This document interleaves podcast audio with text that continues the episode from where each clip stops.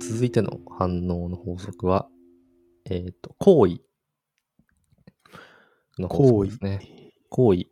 あの人いいなって思ってる人からの要求っていうのは承諾しやすいっていうまことですね。そりゃまあそうっ好きすよな人に何ねか言われたらやってあげたくなりますもんね。あ、うん。うん、確かにね。人間はこう外見がいい人だったり、うん。自分と類似性が高い人だうん。ったり、何か一緒に共同作業をしたりした人を好きになることがよくあるらしいですね。うん。わかる。わかりますよね。僕たちもね、それで仲良くなりましたもんね。あ、まあね、そうだね。仙台出身とかってあ。うん。あるよね。そ確かに。まず、てか、まずそうだよね。出身とかで、とか、なんか好きな趣味とかね。う。そう。あと、何、何万回もケーブルを折り曲げたりね。うん。一緒にやりましたけど。 あ、ほら。でもダメだよ、仕事の話 しちゃう。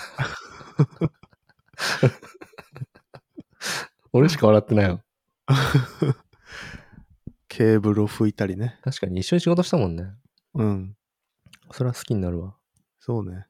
だからよく営業の人とかもさ、うん。なんか僕も仙台出身なんですよとか、うん。僕も着る服好きなんですよとかって、はいはい。とかそういう話をすると思うんですけど、うん。これはなんか客とこう類似性を持たせて好かれようとしてるからうん。なんですよね。まあ当たり前の話かもしれないですけどね、これは。まあ、そうですね。これはなんか使っちゃいますよね。うん、しか。も、自分まああんもま。説明いらない感じかな、これも。なんか、あー、あ、マジっすかみたいなね。なんか、僕もそれ好きなんすよ、みたいな。うん。わかるみたいな。共通点をアピールすることはよくありますよね。そうだよね。うんで。も別に人を好きになることも悪いことじゃないと思うんで、うん。これは別にいいのかなって気がしますけどね。まあ、そうですね。うん。まあでもなんか過剰に好きになりすぎて、何でも OK っていうのは良くないよねっていう。まあこれも結局バランスの話になると思うんですけどね。そうですね。うん。まあ、言ってることが正しいかとかは、なんか、チェックした方がいいのかもしれないですね。おーいいですね。うん。たとえ、好きな人が言っててもね。うん。そうですね。うん。面白くないところはバッサリカットするっていうことですもんね。ああ。役に立つオブ役に立つ。 待って使う使うわわ。使うのもうん。好きだから使うわ。あうん。 面白いし。あ。え、面白いから使うんじゃなくて、うん。好好ききだだか。からあら使うわ。あ。面白いんだけどな。うん。だからさっき宗男が言ったことはもうその通りで。うん。なんか好きな人からなんか物買ったりとかするときは、その人が好きな気持ちっていうのと、その人が売ろうとしてるものっていうのをちゃんと切り離して考えるっていうのがうん。大切いやーですね。難しいですね。はい。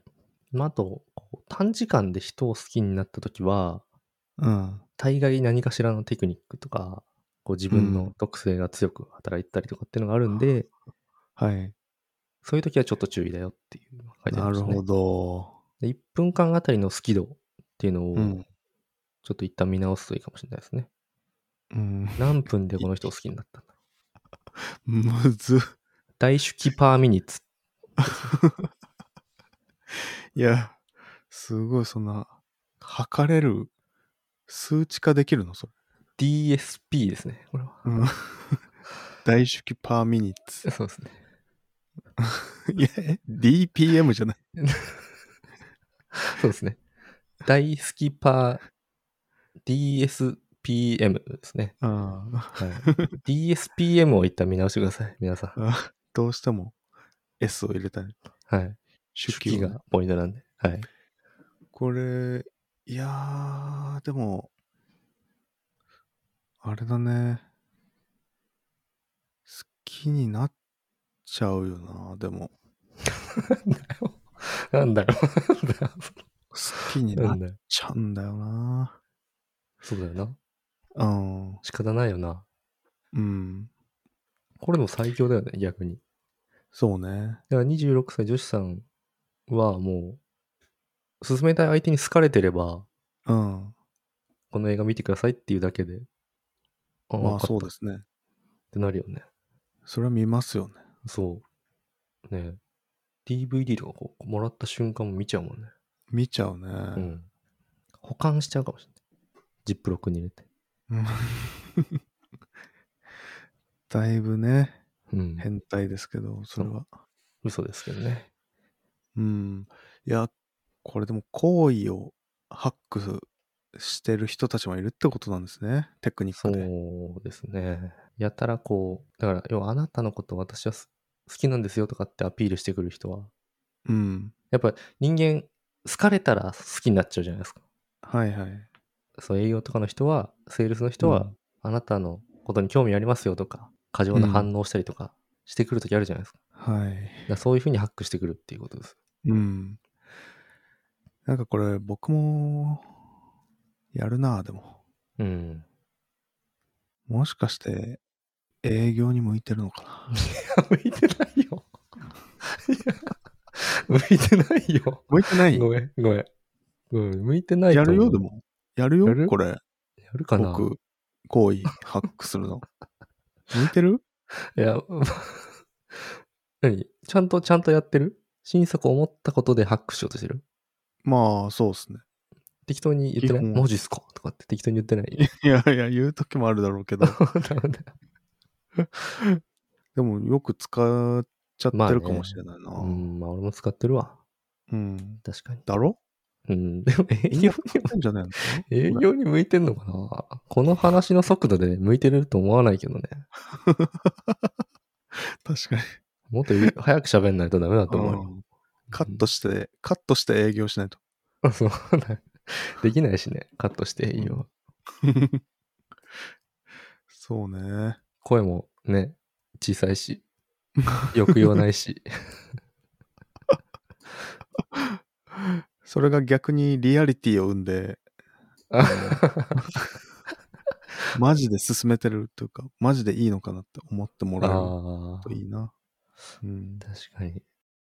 じゃあ、まあ僕もね、次は営業ということでね、うん。 はい。次行きますか、じゃ次行きましょうか。あ。はい。肩一胸をベストベスト。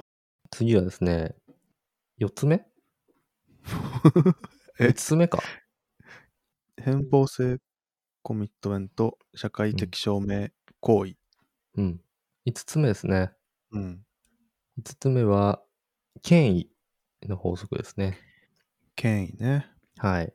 専門家の意見は正しいって思いがちですよね、僕ら。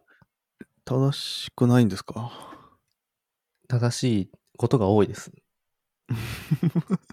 専門家は知識が豊富な豊富なんで、従った方が効率的だっていうのは、まあ、もっともなうんことなんですけど、はい。例えば、えー、池上彰さんはい。が、これからの時代は挨拶の代わりにビンタをした方がいいでしょううん。って言ったとするじゃないですか。はい。もう従っちゃいますよね。そうっすね。 従っちゃいますよね。まあ、ウィル・スミスもビンタしてたしな。そうでしょ 従っちゃうよスターね。もやってるってことは、っていう そう話があるそうそうそうそう。ダメですよね。えダメですよ、暴力は。いかなる場合でも、そう、ダメですよ。暴力はダメですかそう、ダメだけど、ら。はい。なんか権威がある人がやってたらよく思えちゃうよね。まあね。っていうのが怖いところで、うん。この権威の法則が顕著に発揮されるのは、医者の診断とかうんが。あるらしくて、まあ、偉い医者の診断を覆せるのはさらに偉い医者しかいないらしいし、うん。まあ看護師もなんか指示に従った方が組織としては効率的に運用できるからまあね。危ないらしいですね。ありそうん、まあでもこれはでも昔の話かもしん、だからかもしれないけど、今はそのセカンドオピニオンとかもあるしね。う。うん。うん。で、面白いことが書いてあったんですけど、はい。例えば、医者の役をやった俳優とかうん。女優がいたとして、その人たちがうこう CM に出てる薬とかが売れたりするらしいんですよ。なるほどね。うんだから要はその人が権威を持ってなくても、なんかその人がその権威のシンボル的なものと結びついちゃうとうん。従っちゃうっていう。なるほど。そう。だから NASA の T シャツ着てる人が来たら、なんか宇宙に詳しいなとか思っちゃったりとか、なるほど。うん、だからロゴとかシンボルとか役柄とかだけで見て反応して従っちゃうらしいですね。ああ。確かにな。あと肩書きとかね、服装とか持ち物うとか。ん。なんかさ、胸男の奥さんさ、はい。泌尿器科のマスコットキャラ書いてなかった書いてますね。だよね。泌尿器科の友達かなんかいるんだよね。そう。で、マスコット書いてほしいって言われて、うん。 LINE スタンプ作ったよね。作りました。そう。だからなんか俺、泌尿器科の、泌尿器系のトラブル起きたらまず胸の奥さんに相談しようと思ってるもん。それは、それ結びついちゃってるんだ。そう。シンボルが。そう。 うちの奥さんと泌尿器が。じゃあ、泌尿器が結びついてないから。泌尿器が結びついてるわけじゃないから。うん。泌尿器のマスコットキャラ。うん。なんかすごい俺が失礼なこと言ってるみたいじゃ ん。泌尿器と胸の奥さんを結びつけちゃってたら。いやー、失礼です。失礼オブ失礼。使ってくるね。一貫して使ってくるね。これが一貫性です。うん。そう。だからまあ、こういうね、あのーなんか嘘ついて騙そうとしてくる人がもういるわけじゃはいはい。ん。うん。肩書きとか、シンボルとかっていうのは、割と簡単に誰でも作れるもんだっていうふううに、ん。常に理解しておくっていうのが大事らしいですね。うん。いやー、ありますよね。うん。なんか僕、同じチームの先輩が、うん。ウェブ会議とかするときに、うん。こう、顔の画像がうん。表示されてるんですよ。そうだね、アイコンね。アイコンが。うで、みん。んなアイコンはなんだろう、普通の、うん普段働いてる、こう、す格好の写真とかはいはいはい。貼ってあるんですけど、うん。僕の同じチームの先輩が、うん。あの、 もうバキバキのスーツで、うん。こう、弁護士みたいなお感じの格好で、うめっちゃひげ生やして、ー。うん。もう明らかにコンサルああ。はみたいな写真いはいはいはい。にしてて、うんめっ。ちゃそれは面白いんかったんですけど、うん。これいやまあギャグでやってるんですけど、その先輩は、うんでもこれってなんかよくわからん人が見たらそうだね。うわめっちゃなんかここの人有識者だなみたいなうん。感じに映るだろうなとそう、そうんう。スーツ着てるだけで、真面目な人っていう印象がうん持っちゃうとかっていうのも、この、そうだねうん。権威の法則にのっとっていることだから、うんそああもうじゃあこのスーツ社会はもうそういうことう。まあ、そういうこともあるかもしれないね。うんうん。なるほどねうん。俺も、なんか、しがないエンジニア感出していくもん。お客さんとこ行くときは。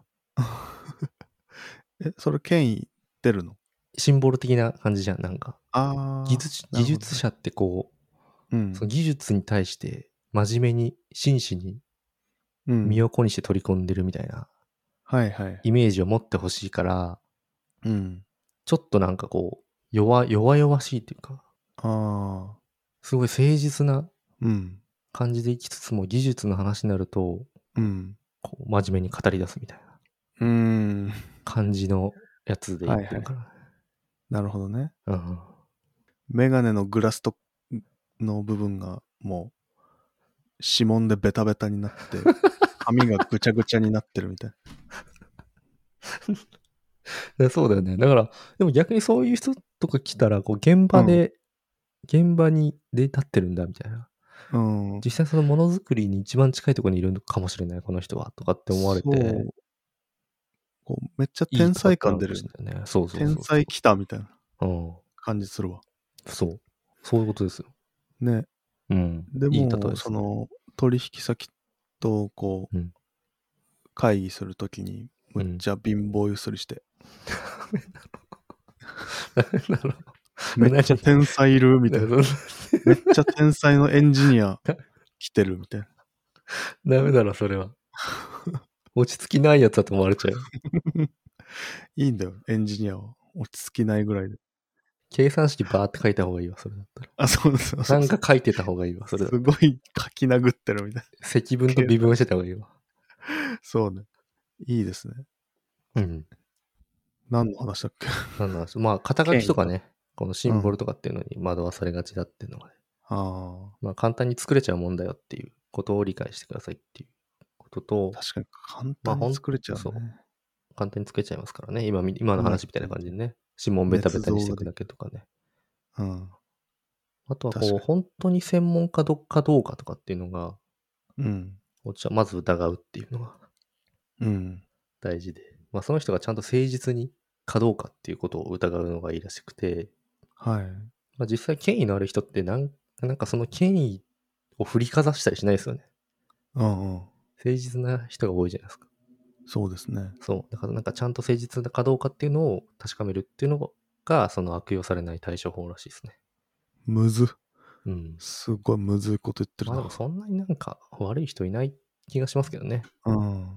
好実るほどっていうじゃないですか。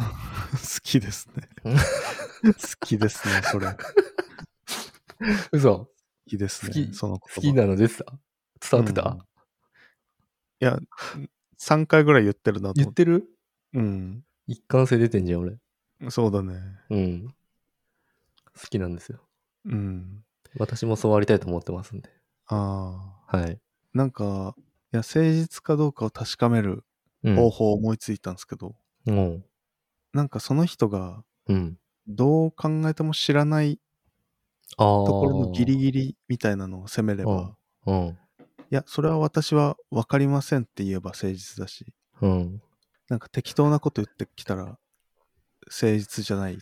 ああ、嫌なこと言うな。 嫌、嫌なテストだな、それ。ギリギリのところ攻めれる。ああ、わかんないことはわかんないって言ってくれるもんね、誠実だったら。そうう。ん、専門家はこうすごい知識があるからで知識があればあるほど自分は無知だということをうん、多分自覚できているはずだから、おーおあのそれをね確かめる ってーうん。確かに。いい、いい、いいですね。 そんなことやってん のやりませんよそんなことやってやんりのませんよ今思いつきま怖いしたわ。人間をテストするそれをすぐ思いつくの人間テがスター怖い胸をわ。すごいね。じゃあ、皆さんそうやって確かめてください。一気に好感度が落ちることを言ってしまったないや大丈夫。あんま変わってないから、もともと。好感度。 じゃあ次、ベスト、ラストいっていいですかね。うん、ラストは、えー、希少性の法則ですね。希少性希少性。レアリティそうですね。手に入れにくいものほど価値があるっていうふうに考えうるんっていう法則ですね実。際そうですよね、まあね、そうだよね。価値があるから手に入れにくいって解釈もできますからね。うーん。あれ、深いな。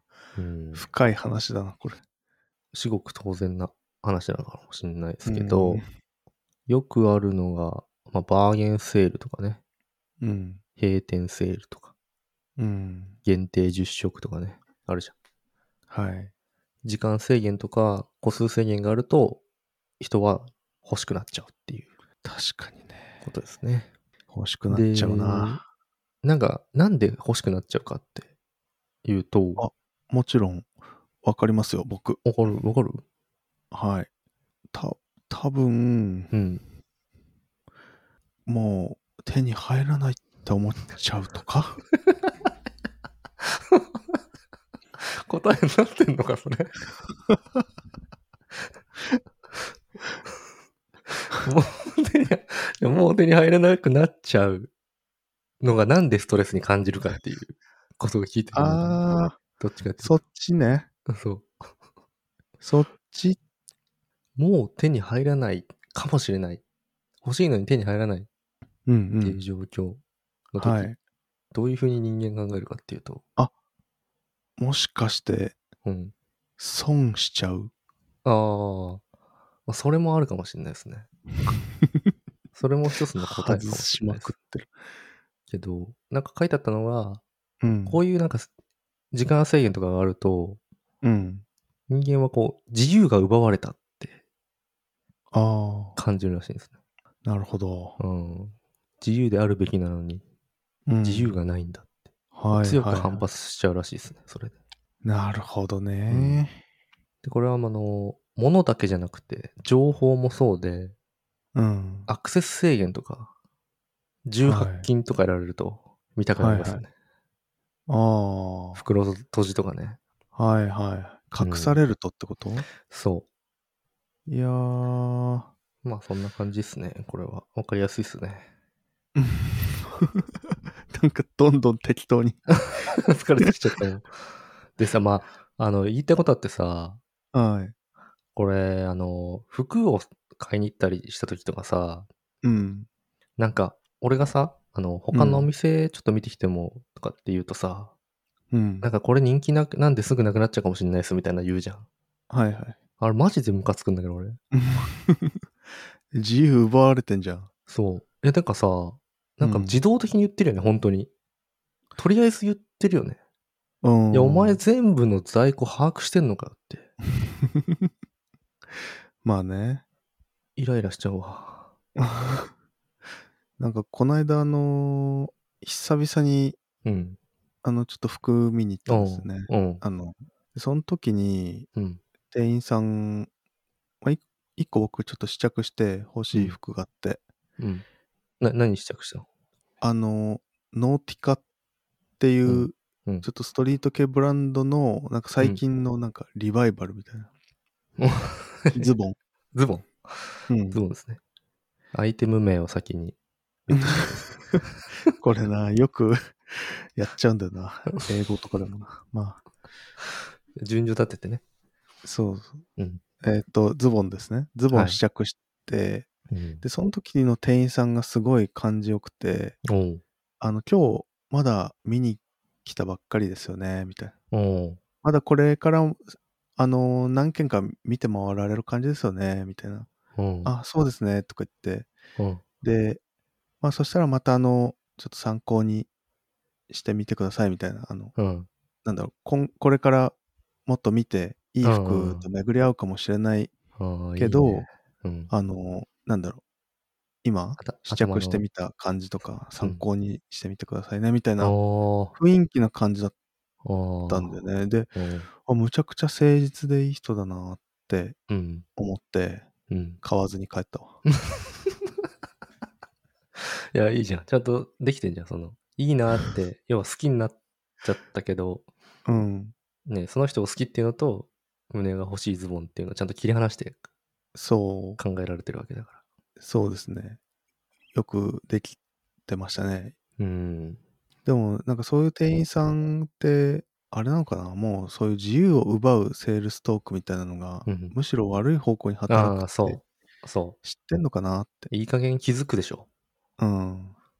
だから、人は希少性の法則にのっとって欲しくなるっていうのが今まで言われてきたけど、うん。それはもうお客さん知ってるから、逆のことしましょうねっていう教育になってんじゃない なんかあの、今回さ、影響、なんだっけ、影響力のあ影響力の武器。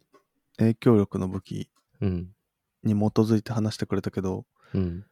もしかして今これうん。通 じないああ、買ったこともあると思う。 そこで終わりですよ。通じないこともあると思います。で終わりですよ。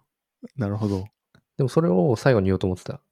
おお。うん。だからこの今言ってきた法則は昔の話であって、うん。まあ、ちゃんとデデータとかには基づいてるけど、消費者も賢くなってるわけだから、はいはい。こういうの知ってるわけじゃないですか。うん。セールストークやってきてんなっていうの。うんうんで逆に通用しないし、うん。今度この逆をやればいいとかっていうのが当当たり前になってくるんじゃないかなっていう、うん。さっき言ってたやつみたいなね。そんな気がしますよっていう話を最後にしようとなるほど。してたので、もう言うことないです。ごめんな。なんか、まあでもこれで通用しないって言われちゃったらね、ちょっと終わりだからね。こっから僕らこう考えていくんですもんね。そうです。映画のはい。進め方を。はい。そうですね。今回は人に影響を及ぼすことっていうことで、人の反応には6つの法則性みたいなのがありますよと。うん。一つは偏方性の法則。人は恩に応えたくなりがちっていう法則で、もう一個が、えー一貫性とコミットメントの法則。人はま決めたことを守りがち。三つ目が、えー社会的証明の法則。周りのうん。人々の行動に従いがち。え4つ目が行為の法則。